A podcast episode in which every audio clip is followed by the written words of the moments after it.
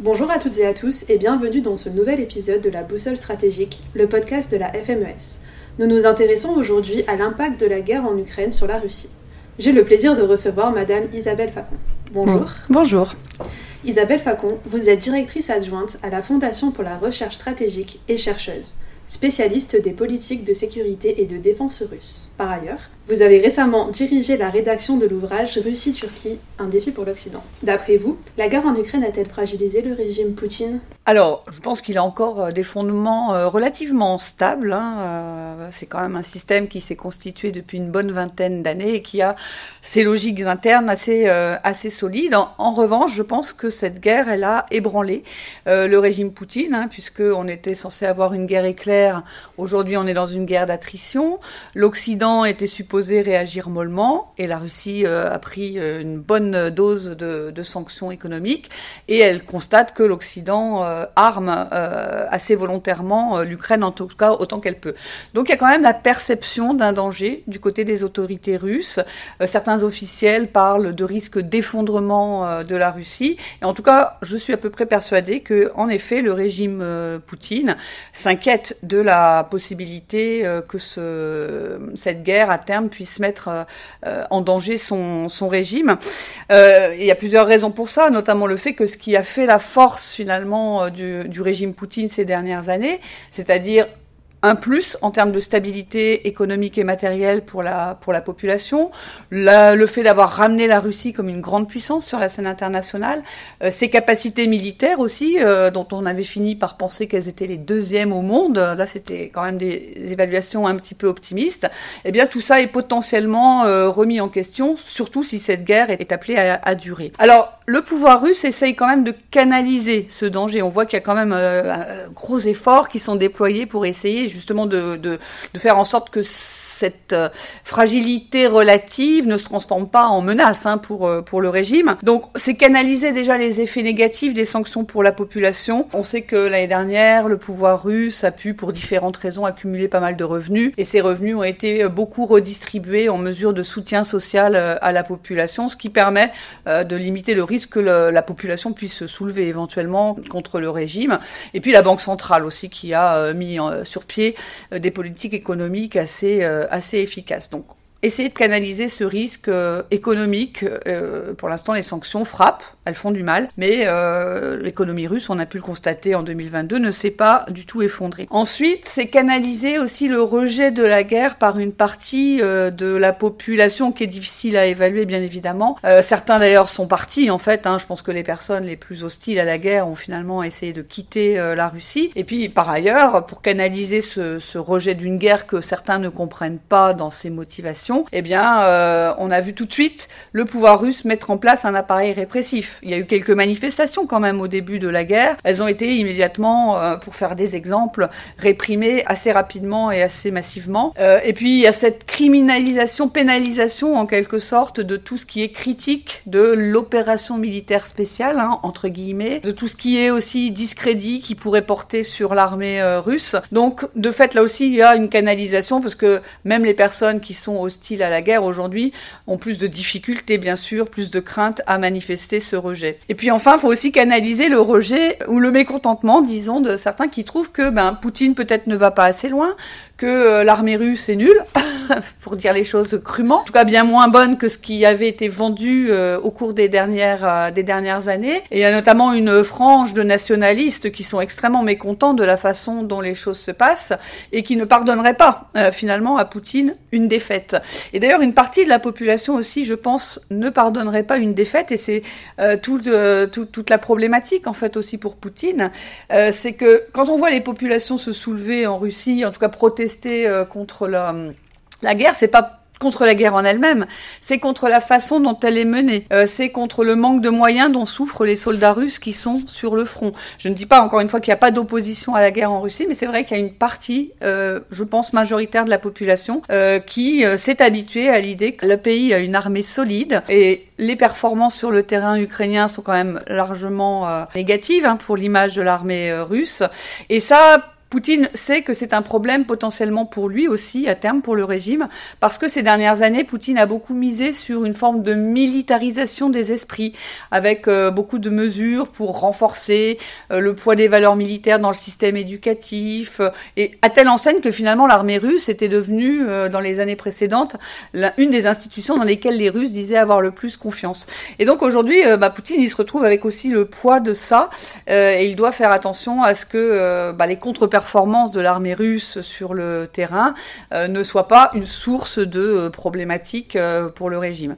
Alors de notre côté, il y a eu quand même aussi pas mal de fantasmes aussi sur la question de savoir qui pourrait finalement menacer le régime de l'intérieur, parce qu'en fait, si on prend toutes ces sanctions contre la Russie, c'est aussi dans le souci d'abord d'affaiblir son effort de guerre, mais aussi potentiellement d'affaiblir le régime Poutine, puisque il est à l'origine de, de, de, cette décision du, du 24 février 2022.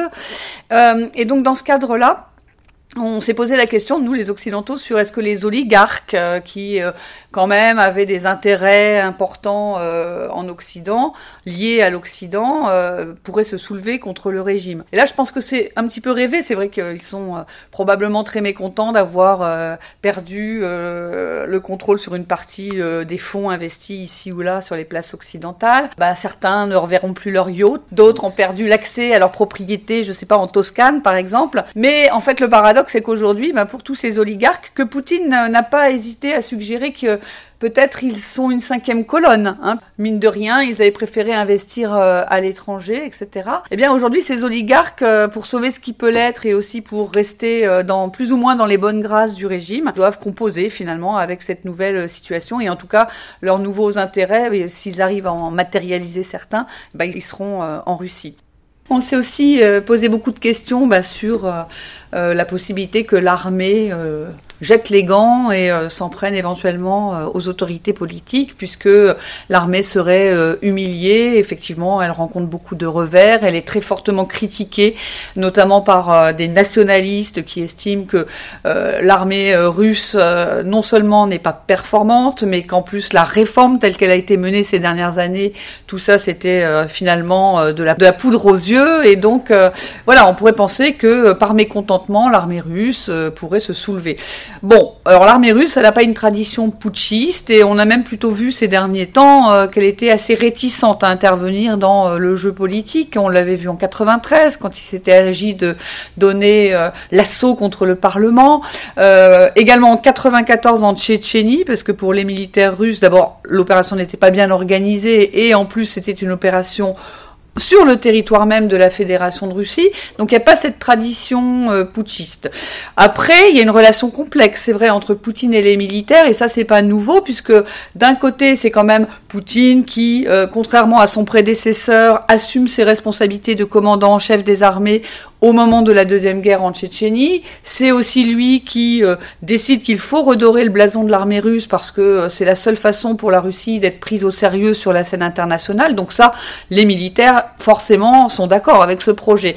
Mais d'un autre côté, il y a toujours eu une forme de méfiance de la part de Poutine à l'égard des militaires. Et d'ailleurs, si l'on regarde bien, aucun de ces ministres de la Défense n'avait d'expérience en matière de, en matière militaire. Euh, et en Russie, c'est assez euh, étonnant. Hein. Donc trois sous Poutine, aucun qui n'avait d'expérience euh, de, la vie euh, militaire et de l'organisation euh, militaire. Donc aujourd'hui, bah, la question peut se poser, mais pour l'instant, même si l'armée est critiquée, Poutine, lui, ne s'est jamais permis de critiquer l'armée euh, sur la voie publique. Et de fait, les deux personnes clés qui ont été fortement euh, critiquées pour justement ce qui apparaîtrait comme l'échec des réformes menées ces dernières années, euh, donc le chef de l'état-major Gerasimov, le ministre de la Défense Shoigu, si j'ai bien observé, ils sont toujours en poste. Et même Gerasimov vient d'être finalement réintronisé comme le grand commandant en chef des opérations menées en Ukraine. Donc on peut pas dire qu'il y a une forme de déloyauté de Poutine qui, euh, euh, finalement se déchargerait de toutes les responsabilités sur, euh, l'armée. Donc ça, c'est, ça me paraît pour l'instant pas l'hypothèse la plus crédible, même si je me souviens que avant la guerre, un certain nombre d'officiers supérieurs avaient osé dire qu'une guerre se préparait et que cette guerre ce serait une erreur euh, et que ce serait criminel de la part du régime que de euh, se lancer dans une telle euh, intervention. A priori, ils avaient plutôt eu raison.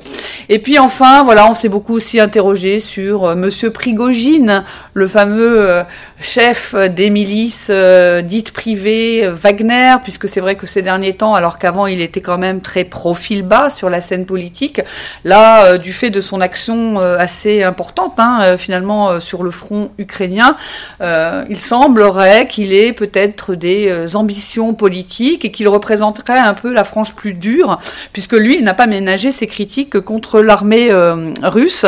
Alors moi, je pense qu'on exagère un petit peu et son poids politique et peut-être même ses ambitions. Je n'ai pas le sentiment que Poutine finalement le laisserait euh, prendre plus d'envergure et euh, encore une fois le fait que monsieur euh, le général Gerasimov ait été réintronisé comme grand commandant des opérations en Ukraine dans la mesure où il y a des fortes tensions entre les deux hommes ça donne plutôt le sentiment que Vladimir Poutine a voulu remettre monsieur Prigogine plus ou moins à sa place moi j'ai l'impression plutôt que de la part de, des autorités politiques c'est un petit peu divisé pour régner aussi hein, et c'est assez classique dans le type de régime qu'on a en Russie aujourd'hui, c'est-à-dire un régime de plus en plus autoritaire, c'est-à-dire on fragmente un petit peu les sources de euh, euh, violence, euh, la, force armée, et donc on divise pour régner en jouant un petit peu les uns contre les autres dans un moment où on se sent un petit peu tendu. Donc en gros, et pour résumer cette longue réponse à votre question, le régime est certainement moins solide dans ses assises qu'il l'était il y a un an, mais Poutine n'a pas encore complètement perdu sa capacité, qui a été sa force hein, pendant toutes ces années, cette vingtaine d'années depuis qu'il est au pouvoir, à arbitrer les différents groupes euh, d'intérêt. Euh, et, j'ai peur qu'aujourd'hui, si jamais il y avait un changement de régime qui viendrait de l'intérieur en Russie, euh, eh bien que ce changement de régime vienne plutôt d'une frange plus dure. Ce qui ne veut pas dire que Vladimir Poutine serait mou ou velléitaire, mais d'une frange plus dure qui considère qu'il faudrait finalement taper plus fort en Ukraine que ce qui a été fait jusqu'à jusqu'à présent. Donc je vous remercie d'avoir développé euh, toutes ces problématiques euh, domestiques avec nous. Pour prendre un point de vue un peu plus global, parce qu'en effet la guerre a beaucoup de conséquences sur la scène internationale, mhm. pensez-vous que la crise en Ukraine pourrait à terme faciliter la vassalisation par la Chine d'une Russie qui serait en l'occurrence affaiblie? Alors, il faudrait voir d'abord si c'est euh, le, projet numéro un de la Chine que de vassaliser euh, la Russie. Mais c'est vrai que c'est une question qui se pose euh, en Russie. Alors on parle plutôt de dépendance excessive à l'égard de la Chine qui limiterait finalement les marges de manœuvre de la Russie sur un certain nombre de dossiers. Et ce qui est intéressant, c'est que cette question, elle se pose depuis déjà de, nombreuses années, puisque je me souviens que dans les années 2000, il y avait beaucoup d'hésitations en Russie sur tout ce qui pouvait, dans la politique à l'égard de la Chine renforcer euh, la puissance chinoise. Par exemple, il y a eu beaucoup d'hésitations en Russie euh, dans les années 2000 sur le fait de vendre plus d'énergie euh, à la Chine au risque d'alimenter sa croissance et de finalement euh, euh, accélérer sa montée en puissance. De la même manière, jusqu'à un passé pas si récent, les industriels de l'armement russe avaient obtenu du pouvoir que finalement la Russie vende moins d'armement à, à la Chine parce que on avait vu que la Chine parvenait à copier les technologies russes. Hein. La Russie avait vendu massivement des armes à la Chine dans les années 90 et là on était arrivé à une sorte de tournant où euh, la Chine ne voulait plus acheter euh, beaucoup d'équipements russes sur euh, étagère, mais seulement quelques unités. Et donc les industriels avaient obtenu du pouvoir politique que finalement on ne vende plus des équipements sophistiqués à la Chine de peur qu'elle ne copie finalement les technologies et ne devienne un concurrent sérieux de la Russie sur le marché mondial de, de l'armement. Donc une hésitation à finalement aider la Chine à euh, monter euh, en puissance.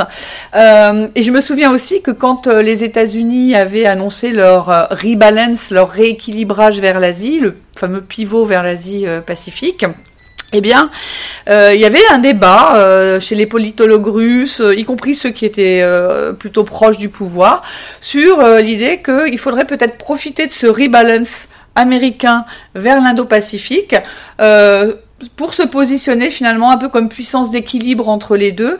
Et l'objectif, hein, selon ces mêmes politologues, ça aurait été pour la Russie euh, d'avoir un peu plus d'air finalement dans sa relation euh, avec euh, avec la Chine.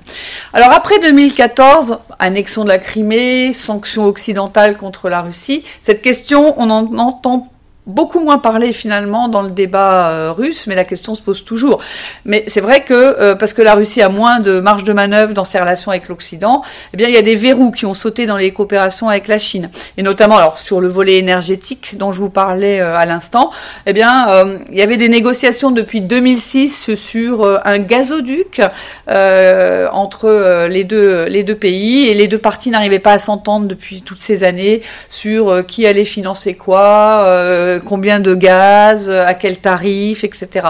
Et là, 2014, quelques jours euh, après, euh, quelques temps en fait après l'annexion de la Crimée, tout d'un coup, euh, ces négociations qui duraient donc depuis des années débouchent et à des conditions qui n'étaient pas forcément très favorables à la Russie. Et donc, on a aujourd'hui ce gazoduc, force de Sibérie, qui a beaucoup renforcé les approvisionnements gaziers russes vers la Chine.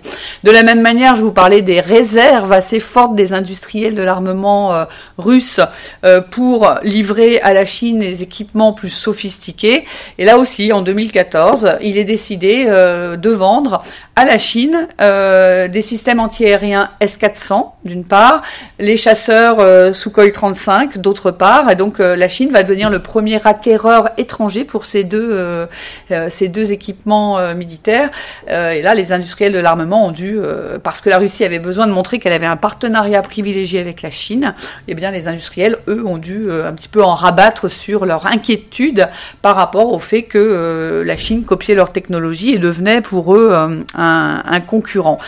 Alors cette question de la vassalisation, ce qui est intéressant, c'est que pour la Russie, c'est aussi un problème dans son effort pour développer ses positions en Asie. Ce qu'elle essaye de faire depuis quelques années quand même. Et elle essaie de le faire en diversifiant les relations euh, en Asie avec l'Inde. Bien sûr, il y a eu le Japon, même si aujourd'hui ce n'est plus trop d'actualité, mais également les pays de l'ASEAN. Et donc, euh, en fait, ces liens très étroits avec la Chine, euh, qui prennent aussi la forme de coopération militaire de plus en plus avancée, qui prennent la, la, la, forme de solidarité aussi sur tout ce qui est sécurité de l'information, etc. Eh bien, tout ça, c'est observé par les pays de l'Indo-Pacifique qui s'inquiètent de euh, la Chine et de ses revendications et de ses ambitions. Et ce que l'on dit euh, dans ces pays euh, asiatiques, c'est est-ce que la Russie finalement peut avoir sur les dossiers qui nous sont importants, mer de Chine du Sud, le sujet de Taïwan, bref tout ce qui inquiète finalement ces pays par rapport à la politique chinoise, eh bien il se demande si la Russie peut vraiment avoir une politique indépendante de la Chine parce qu'elle serait trop liée finalement aujourd'hui à la Chine, trop dépendante euh, de la Chine. Donc, qui est vassalisation ou pas vassalisation, il y a quand même en Asie euh, cet effet d'image qui n'est pas très positif pour l'ambition russe de déployer une politique asiatique beaucoup plus euh, active. Voilà, et donc aujourd'hui, Évidemment, vassalisation, c'est sans doute un mot un petit peu fort. On peut parler de dépendance croissante, ça c'est tout à fait euh, certain. Je pense que la Russie a encore quand même quelques arguments, euh, notamment sur le volet militaire et notamment le volet nucléaire. Aujourd'hui, euh, la Russie a quand même cette garantie par rapport à la Chine. Elle a une autre garantie qui est que la Chine est occupée à d'autres priorités stratégiques dans l'Indo-Pacifique et que donc on peut supposer que c'est pas forcément demain ou ni même après-demain que la Chine pourrait déployer des ambitions territoriales par rapport à la Russie, par rapport aux parties notamment extrême orientales du territoire euh, russe. Et ce, sur quoi mise la Russie, je pense, euh, et ça se ressent dans le contexte de la guerre en Ukraine également, euh, c'est que aujourd'hui il y a une pression américaine plus forte sur la Chine. Euh, ça prend différentes formes, euh, notamment la tension sur Taïwan, notamment les restrictions sur les transferts de technologies vers vers la Chine.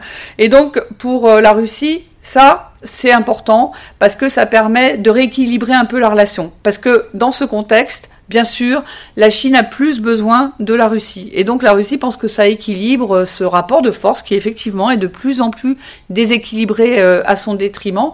Et c'est assez douloureux à constater en fait pour la Russie de voir que en 30 ans, bah, le rapport de force s'est vraiment beaucoup inversé euh, en sa défaveur, sauf peut-être sur le volet euh, militaire.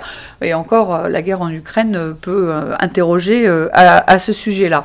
Mais pour que la Russie puisse miser là-dessus, ce facteur d'équilibre en fait, le fait que la pression américaine rend nécessaire euh, à, la Chine d'avoir des bonnes relations avec la Russie, eh bien ça nécessite quand même qu'elle puisse faire valoir qu'elle n'a pas perdu la guerre en Ukraine, parce que là elle devient un partenaire moins intéressant, voire un partenaire encombrant, hein, parce que quand même dans cette euh, guerre en Ukraine, on a vu que la Chine était assez gênée, euh, qu'elle aurait bien aimé une victoire rapide de la Russie, qu'elle espère sans doute toujours que la Russie puisse d'une façon ou d'une autre faire valoir une, euh, une victoire, parce que sinon c'est euh, un élément qui va dans le sens d'un renforcement des États-Unis, du bloc occidental, ce qui n'est pas euh, dans l'intérêt de la Chine.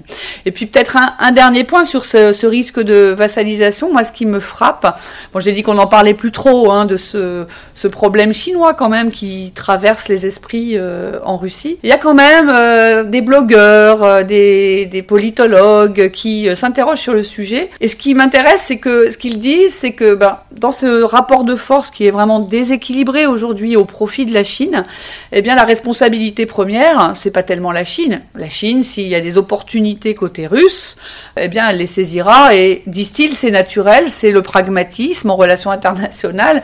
La nature ayant horreur du vide, s'il y a un vide, pourquoi la Chine ne voudrait-elle pas le remplir?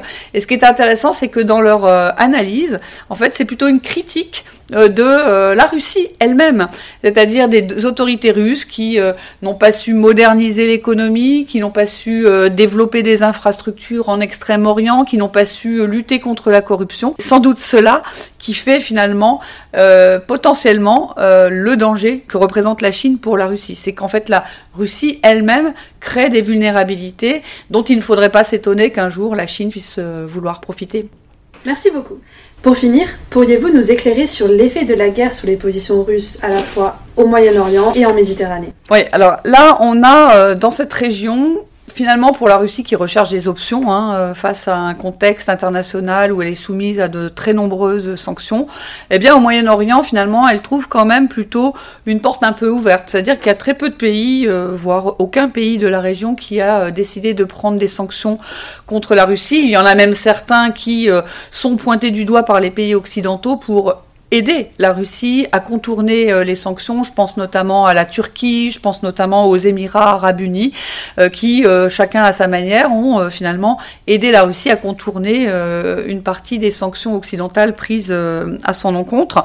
Il y a bien sûr une critique assez unanime hein, dans la région de cette guerre d'agression menée par la Russie. On l'a vu à l'Assemblée générale de l'ONU, mais c'est un soutien par ailleurs qui est mesuré, c'est-à-dire il n'y a pas une critique folle de la Russie sur euh, cette guerre qui est menée euh, en, Ukraine. Et clairement, euh, de ce point de vue-là, la Russie capitalise finalement sur le retour qu'elle a pu aménager dans cette région Méditerranée, Moyen-Orient, au cours des dernières années. Donc ça a pris différentes formes, ça a pris la forme d'une revitalisation des liens avec des partenaires anciens que l'URSS avait établis. Donc ça c'est l'Irak, ça va être l'Algérie, ça va être euh, également euh, évidemment la Syrie, hein, qui elle n'a pas du tout condamné euh, l'intervention russe en Ukraine. On comprend les raisons, mais surtout il y a eu un développement de relations avec des pays qui étaient beaucoup moins traditionnels finalement des alliés, des amis en tout cas, moins traditionnels dans la politique étrangère de la Russie, des pays qui étaient plutôt liés à l'Occident euh, jusque-là. Donc on a vu la Russie développer ses relations avec euh, euh, l'Arabie saoudite, encore une fois les Émirats arabes unis, l'Égypte également, avec des, contrats d'armement assez importants, Israël. Donc il y a eu une, une, diplomatie assez active de la part de la Russie. Mais le moment tournant, et ce qui a vraiment permis à la Russie de voilà dire je suis de retour au Moyen-Orient, en Méditerranée, c'est la guerre en Syrie, où objectivement la Russie peut faire valoir qu'elle a connu un succès dans cette euh, intervention militaire en, Syrie, mais aussi un succès diplomatique parce que euh, dans le contexte de cette euh, de cette guerre en Syrie, la Russie a montré qu'elle était capable de parler avec tout le monde, d'avoir une action diplomatique assez constructive. Donc j'ai en tête ce format d'Astana où vous avez à la fois Russie, Turquie, Iran, qui n'ont pas forcément les mêmes intérêts hein, dans le conflit syrien et qui pourtant ont su établir ce format diplomatique. Et puis voilà, c'est l'intérêt que certains pays de la région ont pu prêter à la Russie, qui semblait être plus active dans la région à un moment où eux avaient des doutes sur l'engagement américain dans euh, la région, à tort ou à raison. Donc là, c'est par exemple l'Arabie euh, saoudite qui euh, a pu se plaindre de finalement certains axes de la politique américaine vis-à-vis de l'Iran. C'est l'Égypte également. Donc voilà, il y, y, a eu aussi ce, ces petits flottements dans la politique des Occidentaux au Moyen-Orient sur lesquels la Russie a pu miser pour elle se poser en puissance active, capable de parler avec tout le monde, à telle enseigne qu'elle a même pu proposer il y a quelques années sur un projet d'architecture de sécurité dans le Golfe euh, Persique. Bon, bien sûr, ça n'a pas porté ses fruits, mais ça a permis à la Russie de euh, dire voilà, j'ai des solutions pour la région et je suis là pour un petit moment. Ça, c'est tout à fait clair que c'est euh, l'objectif. Donc, par rapport à ce conflit en Ukraine, qui est-ce que ça peut finalement affaiblir la Russie dans la région? Alors d'abord, ce qu'il faut voir, c'est que la Russie a quand même une certaine euh, cote d'amour, si on peut dire, dans, euh, dans la région. Et tout le discours que Poutine articule à chaque allocution sur la guerre en Ukraine, il y a ce discours sur la souveraineté, ce discours sur euh, la tendance interventionniste des pays occidentaux, la tendance présumée des Occidentaux à s'ingérer dans les affaires intérieures des États, mais aussi la tendance des Occidentaux, ça c'est un peu une nouveauté dans le discours russe depuis quelques années, cette tendance présumée des Occidentaux à vouloir imposer un modèle libéral sur le plan des valeurs sociétales, sur la famille, etc. Ça, c'est quelque chose qui a quand même un public dans euh, les pays euh, du monde arabe et du, et du Moyen-Orient. Donc ça, c'est quand même euh, à noter.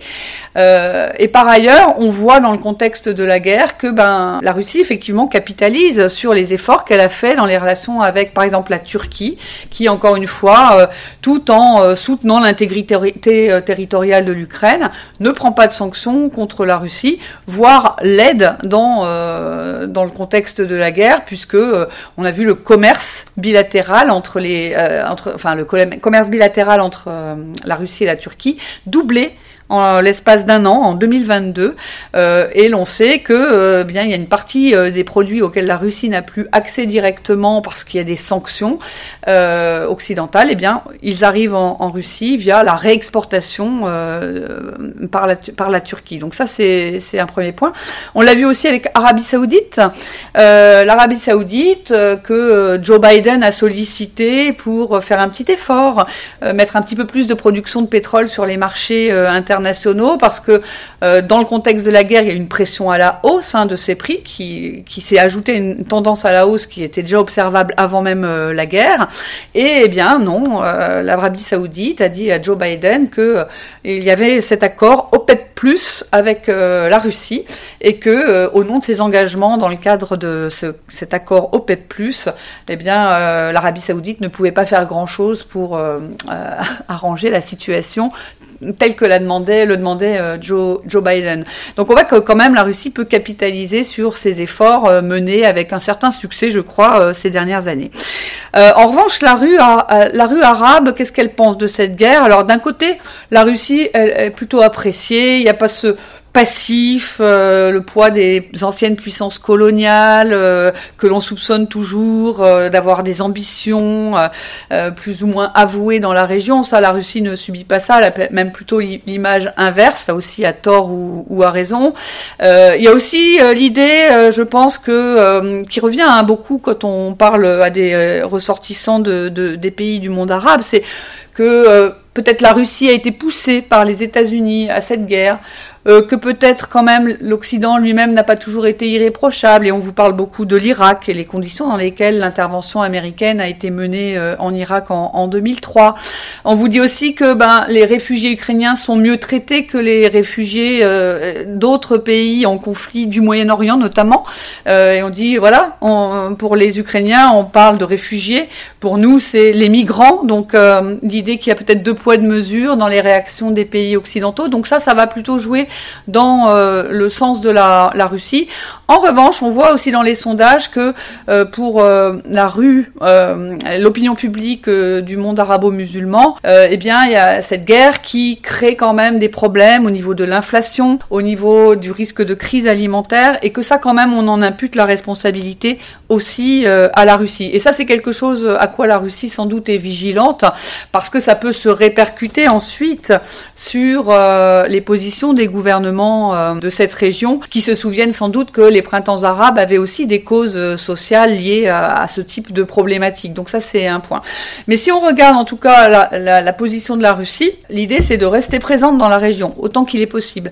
Et moi, ce que je constate, c'est que notamment en Syrie, il n'y a pas vraiment eu un repli de la Russie que beaucoup avaient escompté en se disant bon bah voilà la Russie elle va rapatrier toutes les forces qu'elle a à l'étranger pour les mettre sur le terrain ukrainien puisqu'elle a tellement de problèmes là-bas. Et en fait, elle a un peu réduit la voilure, ça c'est vrai.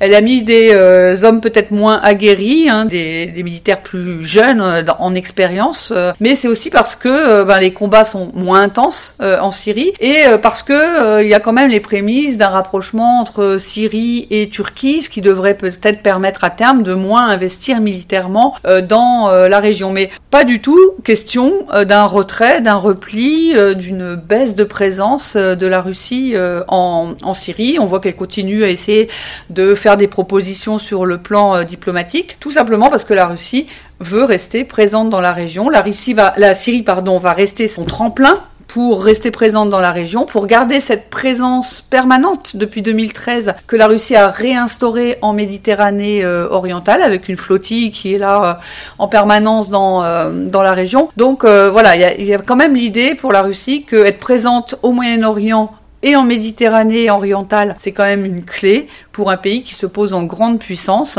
Et donc, j'ai pas le sentiment que la Russie, malgré toutes les difficultés qu'elle rencontre en Ukraine, va baisser la garde sur cette zone, alors que on voit que dans d'autres régions, elle laisse un peu filer certains dossiers, notamment euh, contre toute attente euh, dans certaines parties de ce qu'elle appelait euh, encore récemment son étranger proche. Donc, le Moyen-Orient, la Méditerranée orientale, ça reste quand même, vu des Russes, une place forte pour se poser en puissance internationale avec laquelle il faut compter. Et puis, d'un point de vue économique, euh, elle y a tout intérêt parce que là encore, il faut euh, trouver euh, des alternatives à tout ce qu'on a perdu du fait des sanctions euh, occidentales. Et donc là, le Moyen-Orient est sans doute un lieu où on espère, quand on est russe, avoir un petit potentiel, sachant que quand même la Russie a, quand même à faire pour améliorer ses positions économiques dans la région, puisque elle est assez peu présente économiquement dans ce coin-là, avec un commerce qui représente seulement 7-8% euh, dans la région et euh, qui est très concentré autour de trois pays, donc Turquie, Iran, Israël. Donc euh, sans doute on va avoir dans les prochains temps un effort de la Russie pour obtenir ici du capital, ici des marchés, parce que bah voilà les sanctions, comme je vous le disais, malgré tout, font quand même mal à la Russie et donc elle cherche des alternatives un peu partout dans le monde. Isabelle Facon, je vous remercie pour vos réponses. Un mot de la fin un mot de la fin. Eh bien, écoutez, euh, puisqu'aujourd'hui euh, je vais euh, m'exprimer un peu plus tard à l'invitation de la FMES sur la relation Russie-Turquie. Voilà, je pense que c'est un petit peu un, des sujets à suivre par rapport à cette guerre en Ukraine. On a vu la Turquie poser des jalons pour se poser un peu en médiateur. on sait aussi qu'il y a une élection en théorie, euh, puisque euh, on va voir si elles sont maintenues, mais des, échéances électorales euh, en Turquie en 2023. Et une question clé pour la Russie, ce sera, et ce sera important du point de vue de sa présence aussi bien en Méditerranée orientale qu'en mer Noire. Euh, la question ce sera de savoir si euh, Monsieur Erdogan est euh, réélu ou non. La question ce sera de savoir s'il n'est pas réélu, si le nouveau gouvernement sera aussi conciliant ou accommodant dans ses relations avec la Russie. Et pour la Russie, c'est plus important qu'il y paraît parce qu'encore une fois, c'est une clé pour son positionnement en mer Noire, pour son positionnement en Méditerranée orientale et aussi pour le rapport de force avec l'OTAN parce que la Turquie étant membre de l'OTAN, eh bien, bien sûr, si à nouveau la Turquie essaye de raccommoder ses liens avec les pays occidentaux, ben, ce sera beaucoup moins favorable pour euh, la Russie qui a beaucoup misé sur l'irritant turc pour essayer de diviser euh, l'Alliance Atlantique. Donc, comme Madame Facon vient de le préciser, elle a prononcé une conférence intitulée La relation Russie-Turquie qui est disponible sur la chaîne YouTube de la FMES. C'était la boussole stratégique avec Isabelle Facon sur l'impact de la guerre en Ukraine sur la Russie. Un podcast que vous pouvez retrouver sur toutes les plateformes de podcast et sur nos réseaux sociaux Facebook, LinkedIn, Twitter et Instagram sur la page de l'Institut FMES.